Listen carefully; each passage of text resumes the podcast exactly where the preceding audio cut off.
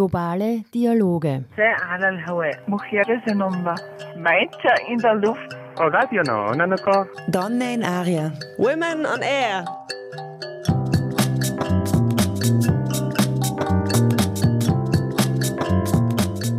Jeden Dienstag von 13 bis 14 Uhr auf Orange 94.0.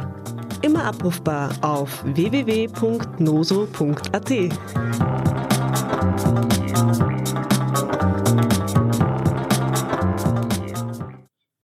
Herzlich willkommen zu Globale Dialoge. Ich bin Andrea Zellinker und darf euch heute durch die Sendung führen. Die Frauensolidarität ist eine Organisation, die feministische Bildungs- und Informationspolitik mit einer globalen Perspektive macht. Und sie feiert heuer 40-jähriges Bestehen. Grund genug, um ein bisschen hinter die Kulissen zu blicken. Ich habe mit Gerda Neier und Dani Baumgartner über die Arbeit der Organisation und 40 Jahre feministische Kämpfe gesprochen. Zur Transparenz, ich bin selbst Redakteurin der Zeitschrift Frauensolidarität. Gerda Neier ist Gründungsmitglied der Frauensolidarität und hat beruflich viele Jahre als Politik- und Bevölkerungswissenschaftlerin gearbeitet, aus feministischer Perspektive. Sie ist außerdem im Vorstand der Frauensolidarität aktiv. Und Dani Baumgartner leitet die Bibliothek der Frauensolidarität in der C3-Bibliothek für Entwicklungspolitik.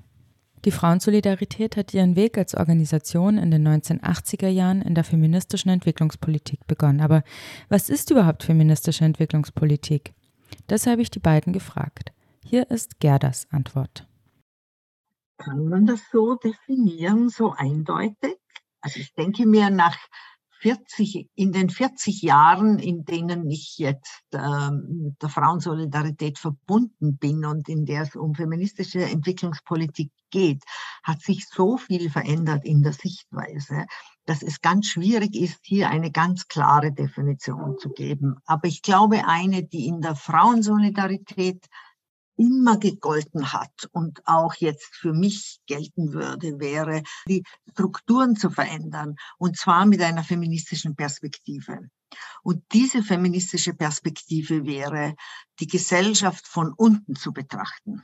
Von denen, die ausgeschlossen sind, von denen, die diskriminiert werden, von denen, die keinen Zugang zur Macht haben oder keinen Zugang, wie man heutzutage sagt, zu Agency haben. Mhm.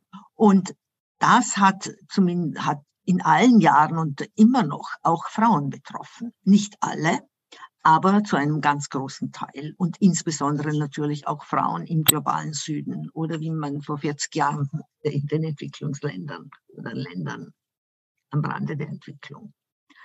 Das wäre der Zugang der Frauensolidarität. Also es geht um die strukturellen Veränderungen, die in dieser Politik ähm, verankert sein müssen. Und was ist für Dani feministische Entwicklungspolitik? Aufs, aufs Kleinste oder aufs Schnellste runtergerechnet, ja, ähm, versuchen, globalen Machtverhältnissen entgegenzuwirken. Ähm, und ja, eine, eine feministische Entwicklungspolitik ist für mich auch ganz viel feministische Entwicklungskritik. Eh, und diese Machtverhältnisse ähm, sind entstanden durch Kolonisierung und ähm, sind, die hat sich halt fortgeschrieben, oder? Also das ist ja, mhm. das ist ein Hier und Jetzt, auch ähm, was, was Klimagerechtigkeit angeht, das, das alles hat, hat Wurzeln in Kolonisierung, in Rassismus, in Sexismus, in ähm, Frauenfeindlichkeit, in ähm, das alles hängt ja zusammen. Das alles hängt ja zusammen und dem an unterschiedlichen Stellen entgegenwirken, das wäre feministische Entwicklungspolitik. Ähm, und ein kritischer Blick auf, auf die Programme, auf die Projekte im entwicklungspolitischen ähm, Bereich die Frauensolidarität hat sich 1982 gegründet und war eine der ersten Gruppen und später Organisationen, die eine feministische Perspektive in die Entwicklungspolitik gebracht haben. Ich habe Gerda, die damals dabei war und eine der Gründerinnen der Frauensolidarität ist, gefragt, wie es dazu kam. Also ich denke, es war schon damals, damals in den 80er Jahren war einfach eine Aufbruchstimmung. Feminismus war das, was da war. Es waren zwei ganz große politische, also es waren mehrere, aber zwei ganz große politische Bewegungen zu der Zeit, die für die Frauensolidarität jetzt von großer Bedeutung waren.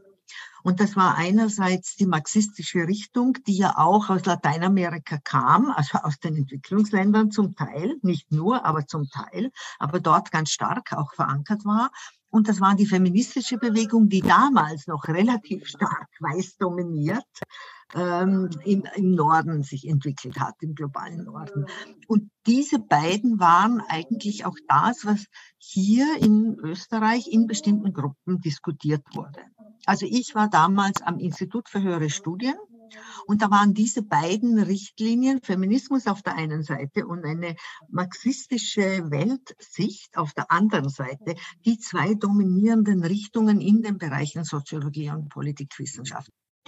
Und es gab dann einen Vortrag am Renner Institut mit Orlando Falsborda und ich glaube auch äh, Maria Christina Salazar, seine Frau oder Lebensgefährtin, die waren dort zu einem Vortrag eingeladen.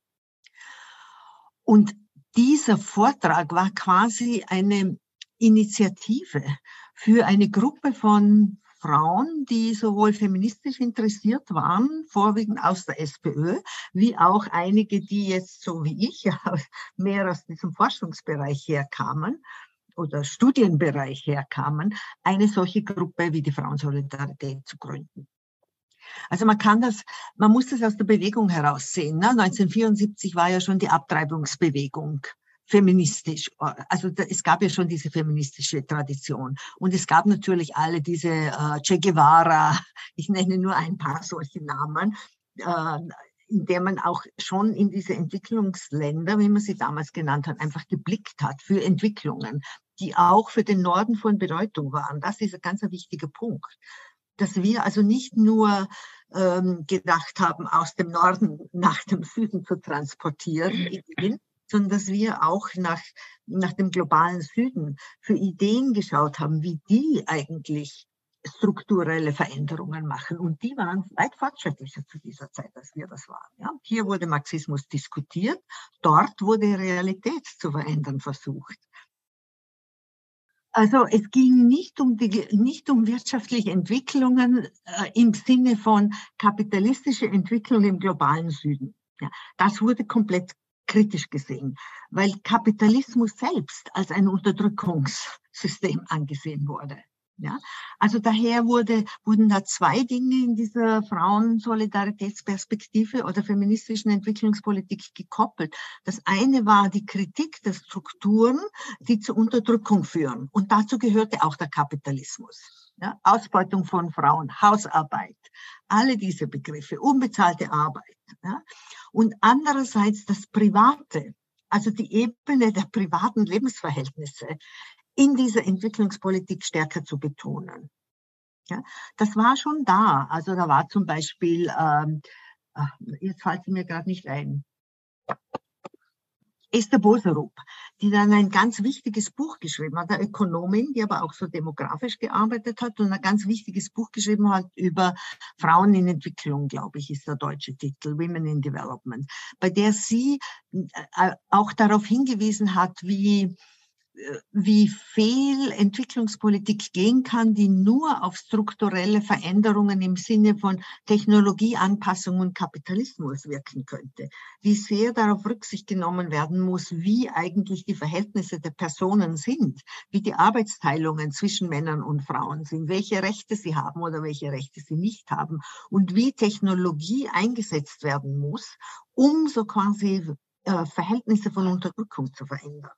Dann war natürlich die Bielefelder Gruppe um Maria Mies etwas ganz Wichtiges. Frauen, die letzte Kolonie, ein ganz wichtiges Rororo-Buch zur damaligen Zeit, bei der gekoppelt wurde die Ausbeutung in den, im globalen Süden mit der Ausbeutung von Frauen als Hausfrauen. Immer ging es darum, Ressourcen zu nutzen.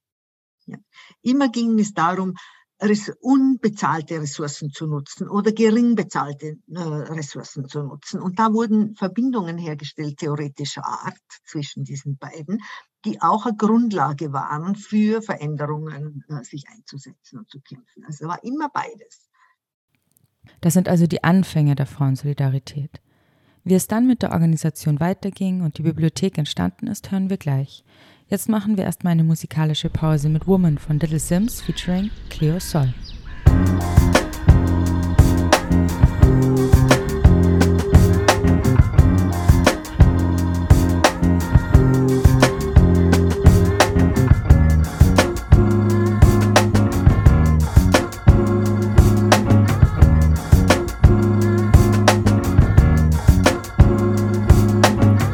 Niger women got the melanin dripping. L-O-N-D-O-N city girl living in the back looking like fire chili pepper. You Yoruba girl tougher than imperial leather. He was getting bitter while she was getting better. Diamonds are forever.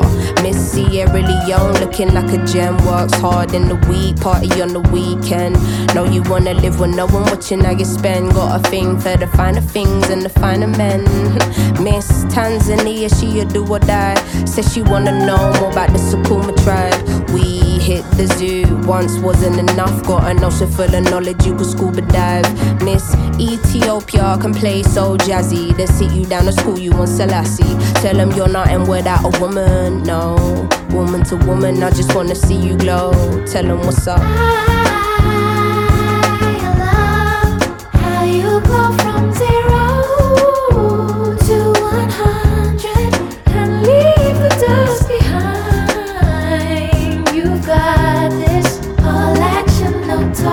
Bayesian honeys, know you repping for your country. Sun kissing your brown skin, looking like money. Says she focusing on being an accountant. When you have beauty and brains, they find it astounding. Why? She been getting it on her own, nigga. Self made, ain't nobody doing gold digger. Now, Miss India always speaks with her chest. Got respect from her people, cause she leads them the best. Hmm, real life queen in the flesh. Know the crown get heavy, still the bees on your head. Brooklyn ladies know you hustle on the daily. Innovative, just like Donna Summer in the 80s. Your time is seeing you glow now. Intelligence and elegance, show 'em how. Miss Jamaica understand food for the soul. She get up in the kitchen or she throw down. Ain't nothing without a woman, no. Woman to woman, I just wanna see you glow. Tell 'em what's up. I love How you go from zero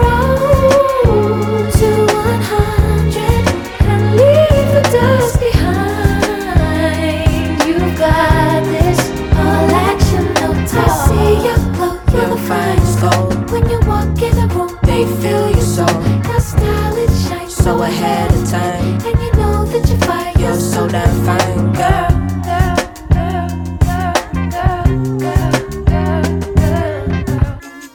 She a gonna girl, calm with it, never let the marijuana fail. Though a sucker for the romance, take you to the homeland one way. She ain't coming back, nah. All I see is black stars, and I friggin' love it, yeah, yeah. Time's up, tell the people that we coming, yeah, yeah. Done being in the shadow, going public, yeah, yeah. Don't know how to bear it, how to stomach, yeah, yeah. Hand over the shit and let us run it, yeah, yeah. All we know is looking clueless, all they know is stare, stare. Ain't nothing without a woman, no. Woman to woman, I just wanna see you glow, glow, glow. How from zero to one hundred and leave the dust behind. You've got this and lead them with your light. You Woman to got woman, I this. just wanna see all you glow. action, Tell 'em no what's up. You know, Cindy, sometimes, you know, I just look around and I just think of all the things we've gone through, all the great things in life, and all the horrible things that are just the other half of the great things in life. And how you don't really get greatness without sacrifice. You don't get good things without a little bit of pain. And how happiness is the substitute for the emptiness that you can sometimes feel on the other side. And you know, it just reminds me to call you, but then you never pick up the phone. Herzlich willkommen zurück zu Globale Dialoge.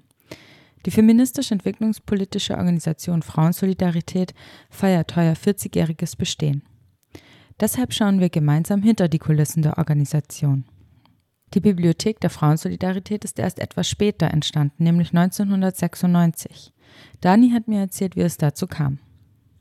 Ich habe ähm, noch ähm, meine Kollegin äh, Rosa Zechner gefragt, die ja schon seit Anbeginn der Bibliothek bei der Frauensolidarität auch war, ähm, als Bibliothekarin. Ähm, und äh, ich glaube, damals waren die, die Vereinsstrukturen auch einfach ganz andere.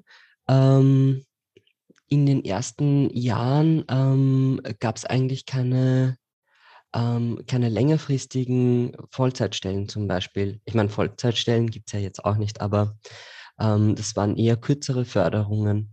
Und ähm, ähm, die inhaltliche Seite, warum ähm, erst viel später die Bibliothek gegründet worden ist, ähm, war, weil es, also ich glaube, quasi die, ähm, die Quellen und, und das Material, das sich angesammelt hat über die Zeit hin durch Austauschabos ähm, mit der Zeitschrift der Frauensolidarität, ähm, sind ähm, da schon wahre Schätze irgendwie nach Wien kommen. Ähm, das sind vor allem Zeitschriften ähm, aus Lateinamerika, feministische Zeitschriften, Frauenzeitschriften, ähm, die Ende, ähm, Ende der 70er Jahre ähm, hat es in Lateinamerika schon viele, oder was heißt viele, aber frühe, für weltweit sehr frühe feministische Zeitschriften gegeben. Und die ähm, wurden da gesammelt in Wien von der Frauensolidarität. Und ähm, dann quasi lag es auf der Hand, dass man die publik machen möchte. Ähm, und ähm, der andere Grund, warum ähm, warum es ein guter Moment war, war, dass ähm, ein entwicklungspolitischer ähm, Bibliothekenverband ähm, angedacht war. Und da hat dann, da wird dann auf der 8. März-Demo hat Gundi Dick äh, Rosa Zechner an, an, ähm, angesprochen, ähm, ob sie nicht ähm, da mitmachen möchte. Ähm, und dann haben die einen Antrag geschrieben und dann ähm, wurde das recht schnell bewilligt. Und, und so kam es auch zu den ersten ähm, etwas längerfristigen und nicht ganz so prekären Stellen in der Frauensolidarität. Aus dem Entwicklungspolitischen Bibliothekenverbund sind übrig geblieben Baobab, ÖFSE und die Frauensolidarität. Das sind die drei Organisationen, die gemeinsam die C3-Bibliothek für Entwicklungspolitik leiten. Wie kam es eigentlich dazu? Bis 1996 war die Frauensolidarität ja noch in der Weihergasse. Und erst danach ist sie in die Berggasse gekommen. Und mit dem Umzug in die Berggasse hat auch, ähm, ich glaube, nochmal eine engere Vernetzung ähm, angefangen mit Baobab, mit Öfse, damals mit, das, also mit der Südwind-Agentur, mit Südwind, die damals noch Südwind-Agentur geheißen hat. Ähm, eben Baobab gibt es auch seit 1993. Ähm, und in der Berggasse war dann auch noch der ÖAD, ähm, die AGETS damals. Ähm, und die Öfse-Bibliothek, ähm, die hat schon eine längere Geschichte, die gibt es ja schon seit 1967. Mhm. Ähm, und eben in der Berggasse, da ist die Frauensolidarität erst noch im dritten Stock gewesen, ähm, neben dem Südwind und dann 2002 ähm, ist in den ersten Stock übersiedelt und war dann auch ähm, über einen Durchgang mit der Öfse-Bibliothek schon verbunden. Und ähm, also eh durch ähm, ich fand es irgendwie schön dann noch, weil es ähm, schon auch bei den Projekten ein, ein schönes Miteinander zeigt oder auch zeigt, wo ähm, ähm, wo die sich gegenseitig einfach gut tun. Ähm, und wo, wo die Frauensolidarität nochmal mehr NutzerInnen ähm, kriegt hat ähm, durch die Verbindung, auch die räumliche Verbindung zur Öfse-Bibliothek. Ähm, und was, was Leuten, die Bibliotheken nur nutzen, ähm, vielleicht nicht so klar ist, ist, dass da total viel Technik im Hintergrund ist und ziemlich ähm, dadurch, also dafür, dass die, die Nutzung einer Bibliothek gut funktioniert, braucht es viel Technik im Hintergrund und braucht es ähm, tatsächlich immer technische Lösungen, die relativ advanced sind und zumeist halt so advanced, dass kleinere Bibliotheken und Archive ähm, sich das alleine nicht leisten können und mhm. alleine auch meistens nicht ähm, die personellen Kapazitäten haben, ähm, da sich auch noch so in die Technik so reinzufuchsen. Mhm. Ähm, und ich glaube, das war für die Frauensolidarität immer schon so quasi ein, ein Innovationsschub und ähm, eine Möglichkeit, da mit anderen Bibliotheken gemeinsam sich technische ähm, Lösungen leisten zu können. Ähm, also eh finanziell, aber auch personell, ähm, die man alleine einfach nicht machen hätte können. Ähm, mhm. Aber man teilt ja auch, man teilt ja auch andere Sachen, man teilt ja ähm, Expertise, ähm, man teilt, ähm, jetzt teilen wir die gemeinsame Deskbetreuung. Mhm. Und auch die Betreuung von NutzerInnen, Konzepte für äh, Schulungen, andere technische Tools. Also so, man teilt ganz vieles. Mm, und ja, es ist, ähm, es ist ja nicht verwunderlich, dass dieses, also so, es ist so, ich finde, es ist so ein bisschen, die Organisationen teilen vieles und sie sind halt nicht alle ihre eigene Kernfamilie in der Doppelhaushälfte und alle haben eigene Heizung und alle haben eigenes dieses und jenes und alle haben eine eigene Küche und ein eigenes Wohnzimmer, sondern ähm, alle teilen gemeinsam ähm, Ressourcen, teilen Expertise. Ähm, und ja, es kommt vielleicht auch manchmal zu Konflikten, aber vor allem, vor allem bringt es total viel für die eigenen, äh, für die einzelnen Vereine und Institutionen. Und gibt es darüber hinaus feministische Vernetzungen, in denen die Frauensolidarität aktiv ist? Ja, ähm, das ist in Österreich, ähm, gibt es den Verein Frieda. Das heißt äh, Verein zur Förderung und Vernetzung frauenspezifischer Informations- und Dokumentationseinrichtungen. Ähm, und Frieda ist auch ähm, dieses Jahr 30 Jahre worden, 30 mhm. Jahre alt. Ähm, die Frauensolidarität hat sich da meines Wissens schon vor sehr langer Zeit involviert, ähm, auch personell ähm, ähm, sind wir sehr gern bei dem Verein und immer auch wieder mal in, in na, wir haben uns da immer gern engagiert und es ist eine voll super Vernetzung. Mhm. Ähm, es gab auch ähm, ein Sammelband ähm, von der ähm, anlässlich des 30-jährigen Bestehens, ähm, wo unterschiedliche ähm, feministische, bibliothekarische und archivarische, aber auch darüber hinaus, ähm, wo unterschiedliche feministische Themen vorkommen. Ähm, und dann gibt es noch IDA, das ist ähm, der Dachverband deutschsprachiger Lesben, Frauenarchive und Bibliotheken und Dokumentationsstellen. Da ist die Frauensolidarität auch involviert. Ähm, genau.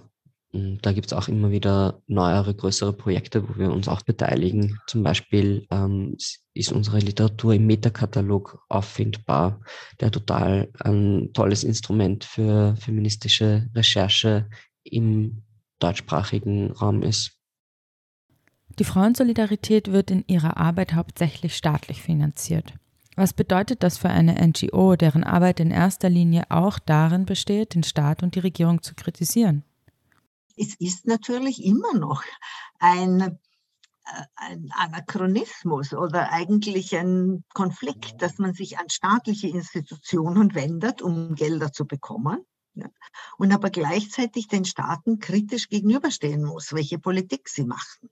Ja, ähm, auch in der Frauensolidarität, das war ganz klar, äh, das erste Projekt war ja ein äh, Blumenarbeiterinnen in Kolumbien, die Kritik damals war jetzt nicht so sehr gegen den Staat gerichtet, zum Teil auch, aber zum Beispiel gegen den Export von, ähm, von Fertilizers, was heißt was ist denn das jetzt? Von Herbiziden von, und Chemikalien für die Landwirtschaft, die in Europa verboten waren, die in Österreich erzeugt wurden, hier schon verboten waren und daher in, äh, in, aber in Ländern des globalen Südens noch eingesetzt wurden, ohne dass dort natürlich die gesundheitlichen Vorsorgen vorhanden waren, äh, die in Österreich da waren. Oder wenn sie da waren, hatten sie keinen Effekt. Ja? Also mhm. es gab ja Gesetze, dass man bestimmte Dinge nicht tun darf und trotzdem, wenn niemand kontrolliert, in allen diesen Dingen. Fast alle Länder ähm, haben Mutterschutzgesetze. Also damals ging es ja auch um den Schutz von Müttern jetzt in diesem Projekt, ja, um so Gesundheitszentren, sexuelle und reproduktive Rechte, ja, mhm. und also Hilfen und Vorsorgen. Ähm, fast alle haben Gesetze, nur werden die natürlich im globalen Süden sind die äh, Papier wert in den meisten Ländern. Und ähm, und natürlich war das auch immer ein Konflikt, das haben wir auch in der Frauensolidarität immer wieder diskutiert. Können wir eigentlich solche Gelder nehmen? Ja? Mhm. Aber alle anderen tun das auch. Und man kann das ja durchaus so nehmen, indem man sich durchaus kritisch mit dieser Sache auch auseinandersetzt und sagt, welche Bedingungen knüpfen wir an dieses Geld? Ja? Wie machen wir das, äh, dass äh, Personen in diesen Ländern, die dieses Geld kriegen, auch frei über dieses Geld verfügen können? Dann kommt natürlich auch her, was heißt das frei verfügen? Können wir überall zustimmen?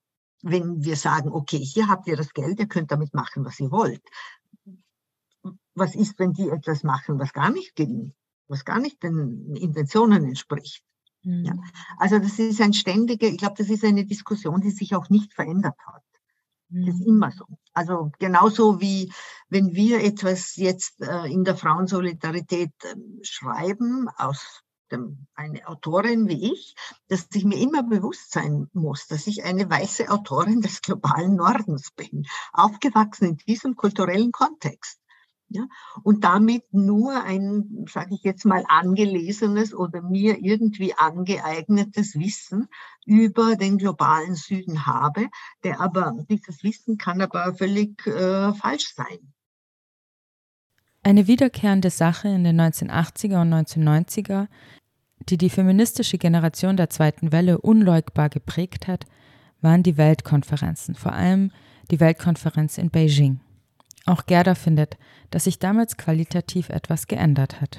Also ich habe damals ähm, 82, also nein 94 bei der Konferenz in Kairo am Institut für Demografie in Wien gearbeitet.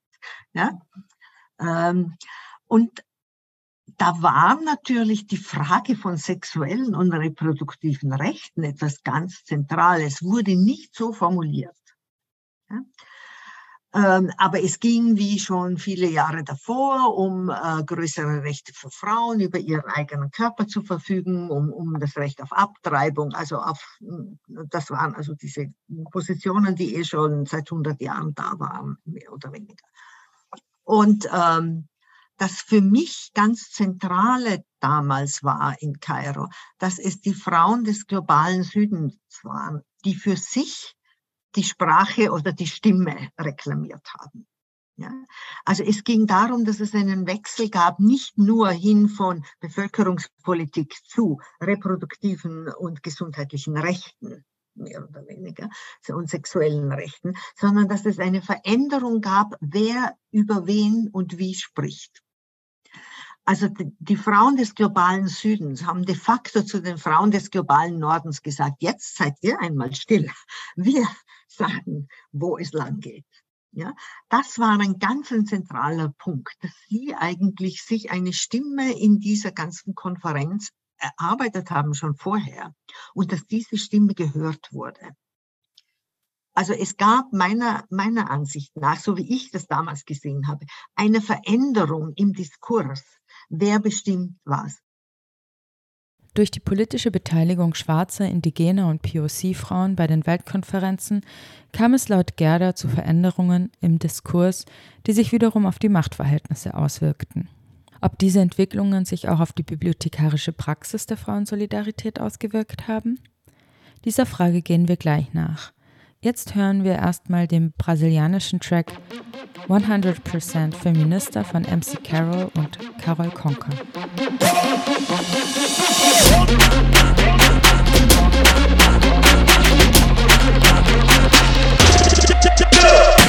Presenciei tudo isso dentro da minha família. Mulher com olho roxo, espancado todo dia. Eu tinha uns 5 anos, mas já entendia que mulher apanha. Se não fizer comida, mulher oprimida, sem voz obediente. Quando eu crescer, eu vou ser diferente. Eu cresci. Prazer, Carol Bandida. Representa as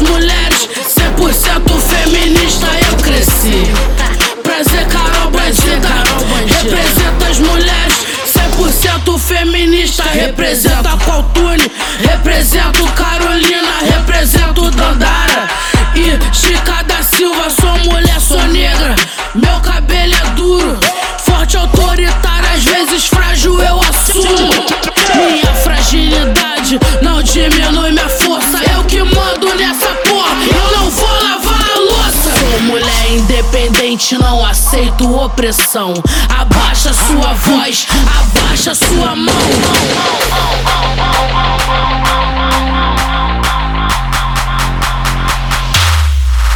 Mais respeito. Sou mulher destemida, minha marra vem do gueto. Se tavam querendo peso, então tome esse dueto. Desde pequenas aprendemos que silêncio não soluciona aqui. A revolta vem à tona, pois a justiça não funciona. Me ensinaram que éramos insuficientes. Discordei pra ser ouvida, o grito tem que ser potente. Eu cresci. Prazer, Carol Bandida. Represento as mulheres, 100% feminista. Eu cresci. Prazer, Carol Bandida. Represento as mulheres, 100% feminista. Represento Nina, Elza, Dona Celestina. Represento Zeferina, Frida, Dona Brasilina. Tentam nos confundir, distorcem tudo que eu sei. Século 21 e ainda querem nos limitar com novas leis. A falta de informação enfraquece a mente. Tô numa crescente porque eu faço diferente. Eu cresci. Prazer, Carol Bandida. Represento as mulheres, 100% feminista. Eu cresci. Prazer, Carol Bandida. Represento as mulheres, 100% feminista. Eu cresci. Prazer, Carol Bandida. Represento as mulheres, 100% feminista. Eu cresci. Prazer, Carol Bandida. Represento as mulheres, 100% feminista. 100% feminista, 100% feminista, 100% feminista.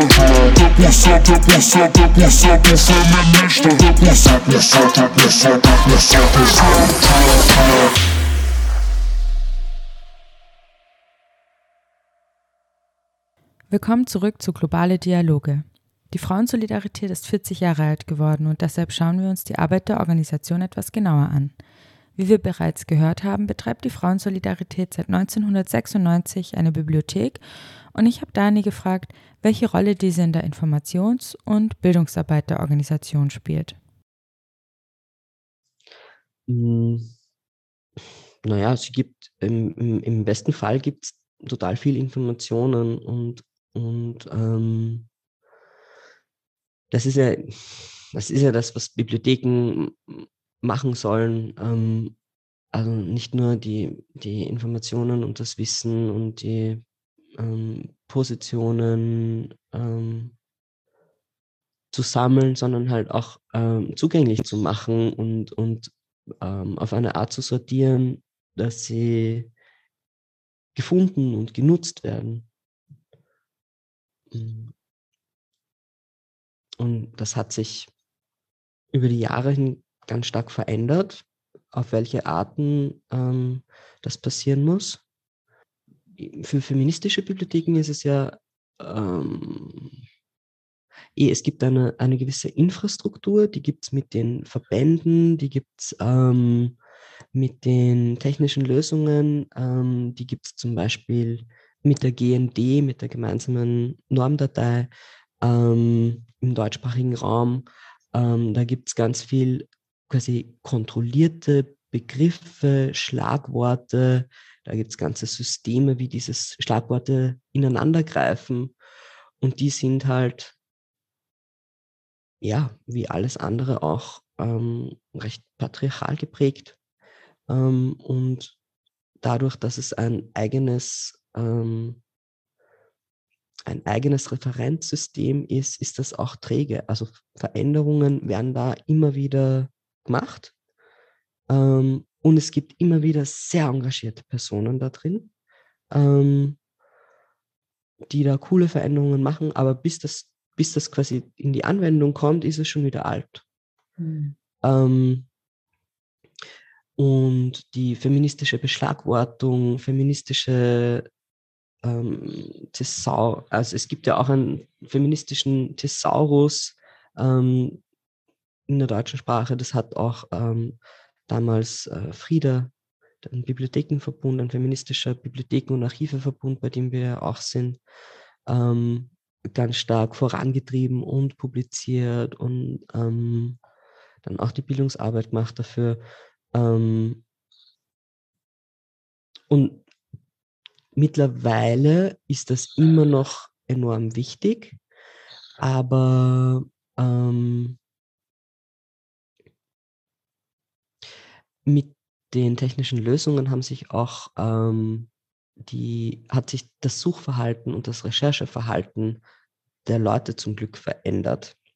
Mhm. Und also so, es ist immer noch wichtig, ähm, in Schulungen die feministische Literaturrecherche den Leuten näher zu bringen.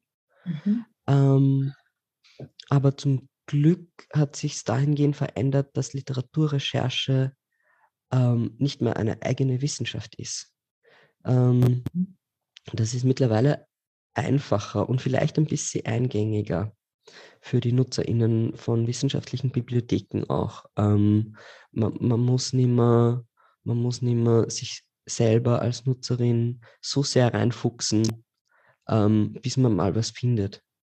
Mhm. Ähm, da ist mit den Suchmaschinen, auch mit unserer Suchmaschine C3 Search Plus, da gibt es, ähm, ähm, das ist jetzt alles, ähm, das heißt jetzt quick and dirty. Also so, mhm. du gibst halt irgendwas ein und auf irgendwas kommst schon.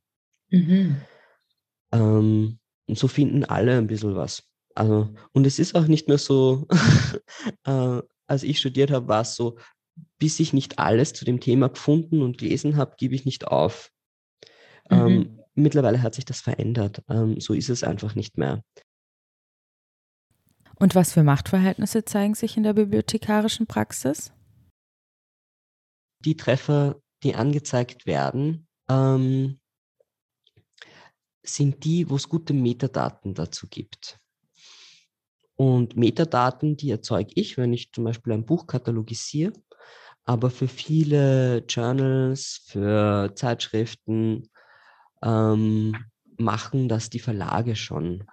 Die Verlage ähm, ähm, liefern so umfangreiche Metadaten, die kann, so, so umfangreich kann ich es gar nicht katalogisieren. Ähm, aber das sind wiederum ähm, sehr einflussreiche Verlage, die das leisten können. Ähm, und die arbeiten nach denselben Prinzipien wie, ja gut, wie Akademie halt problematisch ist. Ähm, da gibt es wenige Verlage, die sehr einflussreich sind, ähm, mhm. die auch ähm, in ihren Zeitschriften ja im Grunde ähm, staatlich finanzierte WissenschaftlerInnen ähm, gratis für sie arbeiten lassen. Ist ganz normal, Peer Review ähm, ähm, machen alle quasi gratis. Ähm, die, die Beiträge werden auch ähm, gratis von den WissenschaftlerInnen geschrieben ähm, und wiederum die Universitätsbibliotheken kaufen um sauteures Geld die Zeitschriften wiederum ein. Also so, das ist ein ganz klarer Drain von mhm. öffentlichen Geldern hin zu den Verlagen. Mhm. Und diese Verlage ähm, sind sehr einflussreich darin zu sagen, was wissenschaftliches Wissen ist. Mhm. Ähm, und mittlerweile natürlich auch, was feministisches Wissen ist. Ähm, Das hat eine ganz starke, ähm, das hat einen ganz klaren Schwerpunkt auf dem globalen Norden, diese Verlage. Ähm, publizieren viel, also es gibt viel, viel, viel, viel auch zu entwicklungspolitischen Themen. Ähm, Wissen aus dem globalen Norden, dass ähm, dadurch, dass diese Verlage im Wesentlichen ähm, gute Metadaten liefern, die wiederum in den Suchmaschinen ähm, zu sehr guten Treffern führen. Ähm, ja, dieser Bias wird, ähm, wird halt weitergeführt. Ich habe Dani gefragt, was man gegen die herrschenden Wissenspolitiken tun kann, gerade auch aus bibliothekarischer Sicht. Ich kann nur was hinzufügen. Mhm. Ich, kann, ich kann versuchen, ähm, ähm, die Literatur, die ich habe, von ähm, Autorinnen aus dem globalen Süden ähm, gut zu katalogisieren, ähm, dem gute Metadaten hinzuzufügen. Ähm, ich kann ähm, versuchen, oder ich, natürlich ist es mein Ziel, ähm, ähm, die Literatur überhaupt zu finden, weil im Vertrieb ist es ja wieder dasselbe. Ähm, und quasi, was ich zum Thema ganz schnell und ganz einfach finde, ist halt wiederum das aus dem globalen Norden von, Wissenschaftler, von Wissenschaftlerinnen aus dem globalen Mhm. Norden. Ähm, und ich kann nur versuchen, durch besonders gute Recherche ähm, auch das von WissenschaftlerInnen aus dem globalen Süden zu finden ähm, und von AktivistInnen aus dem globalen Süden. Ähm, und dafür braucht es halt mehr Zeit, Mhm. weil, weil das eine sehr viel zugänglicher ist als das andere. Und dann ähm, ist das eine wiederum sehr viel ähm, leichter findbar zu machen, ähm, eben aufgrund der guten Metadaten, als oft das andere. Und ähm, meine Aufgabe ist es, feministische Positionen aus dem globalen Süden ähm, auffindbar zu machen in der Bibliothek, in Bibliotheken. Ähm, und eben, es gibt einen Bias, dass ähm, die oft in Verlagen publizieren, die hinter denen nicht so viel Geld steckt. Ähm, und es gibt mittlerweile eine Fülle, eine Fülle ähm, feministischer Wissenschaft zum Glück. Manche feministischen Positionen sind halt viel eher sichtbar, ähm, weil sie wissenschaftlichen Wissen entsprechen Mhm. ähm, oder, oder dem, was ähm, Wissenschaftlichkeit halt oder dem, was als wissenschaftlich gilt, entsprechen. Mhm. Ähm, und es gibt globale Machtverhältnisse, die sich halt auch im, im Verlagwesen widerspiegeln. Ähm, es hat sich ähm, dahingehend verändert, dass es, dass es viel mehr Positionen gibt. Es gibt natürlich ähm, WissenschaftlerInnen und AktivistInnen aus dem globalen Süden, ähm, die publizieren Mhm. ähm, und die ähm, das Problem mittlerweile ist eher, dass sie in der Fülle untergehen. Meine Aufgabe ist es, dass ich es ähm, dass ich's rausfinde und dass ich, ähm, dass ich eher nochmal bei Verlagen nachschaue, ähm, bei kleineren Verlagen. Ähm, wir setzen uns mit den Beständen auseinander. Mhm. Ähm, ist in ganz unterschiedlichen Formaten passiert das immer wieder ähm, in Workshops, dann auch im, im Austausch mit, ähm, mit anderen BibliothekarInnen. Ähm, da gab es Vernetzungstreffen. Ähm, das schlagt sich ja nicht nur in den Beständen nieder, das ähm, passiert in der Beschlagwortung. Ähm, das, was ich vorher in Bezug auf ähm, feministische Themen aus dem globalen Süden ähm, mit den Verlagen und, und mit dem Auffindbarmachen beschrieben habe. Dasselbe ähm, passiert ja auch mit indigenem Wissen. Dasselbe, ähm, diese, das, wie wissenschaftliches Wissen ähm, publiziert und angeordnet wird, ähm, das hat ja total rassistische Komponenten. Ähm, und das sind wir in Bibliotheken halt drinnen in genau diesem System. Und Mhm. mit dem müssen wir irgendwie umgehen. Mm, Und dann auf personeller Ebene, also so sind Bibliotheken tendenziell sehr weiße Orte, ähm, dominant weiße Orte auf jeden Fall. Mit dem müssen wir irgendwie umgehen. Die Frauensolidarität ist eine Organisation, die verschiedene Standbeine hat. Sie betreibt eine Bibliothek, bringt dreimal im Jahr eine Zeitschrift heraus, veranstaltet Lesungen und Diskussionen und bietet Medienworkshops an. Heute konnten wir ein wenig zurückblicken und etwas über die Anfänge der Organisation und Bibliothek erfahren und darüber, was es bedeutet, eine feministische Bibliothek zu gestalten. Anlässlich des 40-jährigen Bestehens haben fünf Frauen aus dem Kontext der Frauensolidarität das Buch Global Female Future, wie feministische Kämpfe Arbeit, Ökologie und Politik verändern, bei Kremeyer und Scheriau herausgebracht. Darin kommen feministische Stimmen aus der ganzen Welt im Kampf um Gerechtigkeit zu Wort.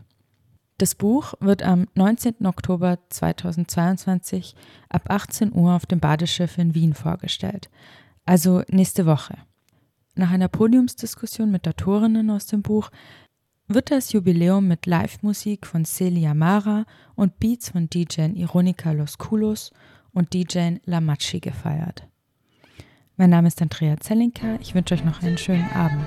Bis nächste Woche bei Globale Dialoge mit den Women on Air.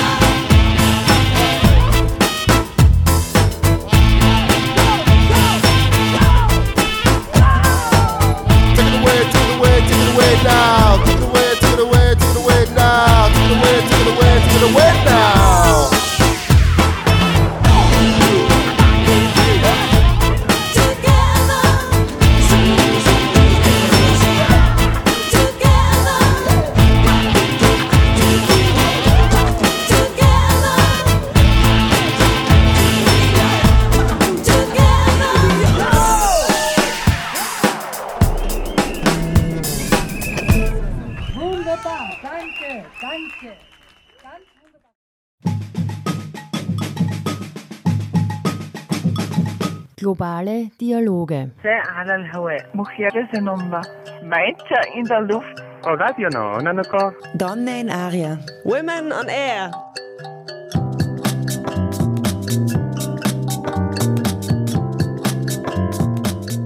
Jeden Dienstag von 13 bis 14 Uhr auf Orange 94.0. Immer abrufbar auf www.noso.at.